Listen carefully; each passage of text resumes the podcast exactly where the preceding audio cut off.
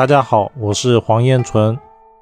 生年化忌，它代表了一生所拉扯的地方。其实呢，禄全科啊，三个总归都是好的。像化禄就是主多嘛，会得到；化权主管，主控制；化科呢主贵人，主所想，主帮助。而化忌呢，是这三个里面的对立面。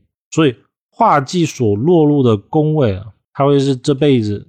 这个人最纠结的地方，也是是非问题最多的地方，尤其是最怕莱茵宫的位置又化忌，尤其是化忌又自化忌，就是壬年出生的人，壬年出生的人呢，一定是壬宫他在隐位嘛，那莱茵宫就会在壬的位置，那如果里面碰到了武曲星，就是出生年化忌，又碰到了自化忌。这种呢，基本上可以直断啊，不管落入到哪一个宫位，那一个宫位一定是他花钱最多的地方，就是他的钱会不停的花到那个地方。因为武曲星化忌，武曲代表了财星。哦，好，我们开始。第一个化忌星入命宫，他不喜欢欠人情，但是呢，容易不小心得罪人，但是自己却不知道，容易失败了而自卑。而且比较难回复，反正就是个人的底气会比较不足。化忌在兄弟宫的呢，容易跟母亲或者兄弟姐妹产生是非，关系不融洽，并且呢，兄弟姐妹或母亲比较会惹麻烦，或者是需要自己的帮助。但是我们帮助了以后，他们往往会越帮越忙，适得其反，就是会有一种叫做不领情的状态。就比如说我帮助了。兄弟姐妹，结果他们还觉得我帮的不好或者帮的不够，这种往往就是化忌星在兄弟宫的一个状态。再来呢是现金流会不稳定，就是出了社会有了工作以后，身上的钱啊不能够随心所欲的调动。第三个，化忌星在夫妻宫，感情会不稳定，而且容易对配偶的期盼过大，婚前婚后呢。会跟自己所想差异很大，就是婚前可能想的比较好，但是婚后了之后发现跟自己想的不是一件事，所以感情上的问题是非会比较多。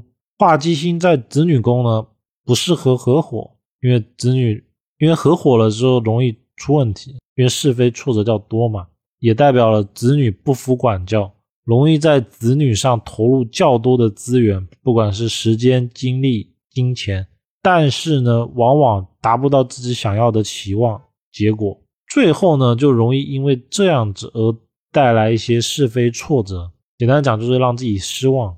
第五呢，化忌星如果入财帛宫，化忌星在财帛代表了有财源，有财源就说明他是能赚钱的，所以千万化忌在财宫的不能说他没钱，而是要说他一定会有个地方把他的钱给花掉。一般来说呢，化忌星如果在财宫的，他会把他的钱花在化禄的位置上，而且这个很特别。就比如说他平常抠门的要死，然后比如说化忌在财宫，但是化禄在子女宫，那平常花钱都不敢花，买自己的东西啊，买家里东西都不愿意花，但唯独就会花在子女身上，这就是化忌星的一个特点。或比如说。化禄在夫妻宫也是一样的，就是赚到了钱都会给配偶花。第六个，化忌在疾病宫，容易得慢性病，也会喜欢保养自己，健身啊、养生、化妆，甚至美容、整容都容易有。但是呢，区别在于他往往做的会不适合自己，就是比如说美容可能会买到不适合自己的美容产品，整容呢可能也容易有医疗事故等等，所以。它会出现在保养自己的过程中，发生的很多的状况，跟自己预期的状态不一样。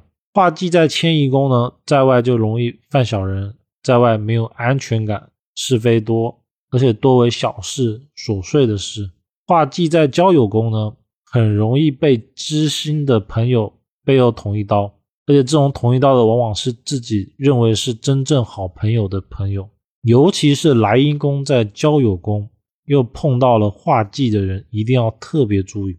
我看过的很多命盘，遇到这种状态了，这辈子或多或少的都会跟朋友反目，尤其是比较要好的朋友。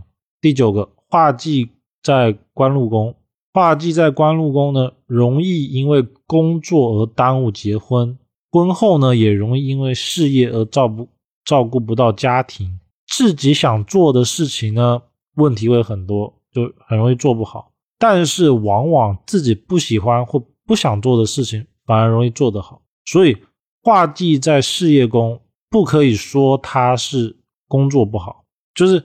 命盘中化禄在官禄宫的人，事业好的人很多，但是呢，这个工作啊，很难会是他喜欢的，就不会是他想做的。尤其是莱茵宫在官禄宫又碰到了化忌，会特别特别的明显。就他这辈子吧，会特别的纠结在工作上，工作也认真努力，但是呢，就是他不喜欢、不感兴趣、不达预期。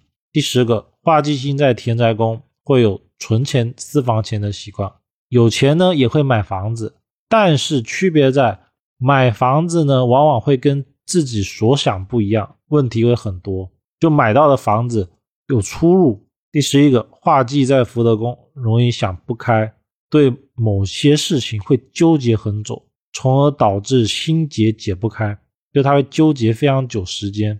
所以画忌在福德宫，如果组合不太好。就容易产生像轻度抑郁症啊，或者是失眠的情况。第十二个，画忌在父母宫的父母长辈领导关系不融洽，比较难得到他们的帮助。所以画忌在父母宫呢，比较容易是跟朋友或者是合作伙伴、同事从那个地方来得到事业上也好、生活上也好的帮助，而不是来自于父辈、父母辈。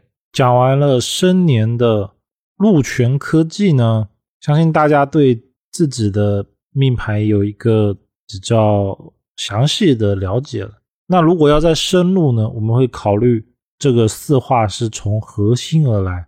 比如说武曲化禄，它就带有了钱的属性；天同化禄，它就带有了福分的属性。那这个章节呢，我们三个小时学紫微的话，我们不细论到。这么多，那我们下一个部分呢？我们会开始去讲十四颗主星落入到了十二宫会产生的状态。我们把莱茵宫三年四化，还有十四主星它所落入到十二宫的状态呢，其实都看一遍，就会发现，其实我们整个人生啊，重点在的状态啊，就会是那几个地方。这也是。紫微斗数整个架构的地方，所以看命盘的时候的思路跟逻辑，最好重点就放在这些位置上。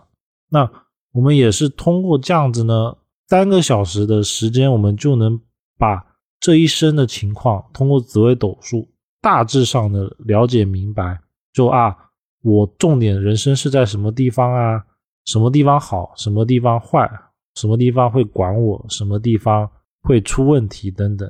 就是通过这个方式就能够会。这节课程到此结束，喜欢的朋友点点订阅关注小红心，每周都会更新易学内容，也可以关注微信公众号“燕纯易学”，学习更多内容。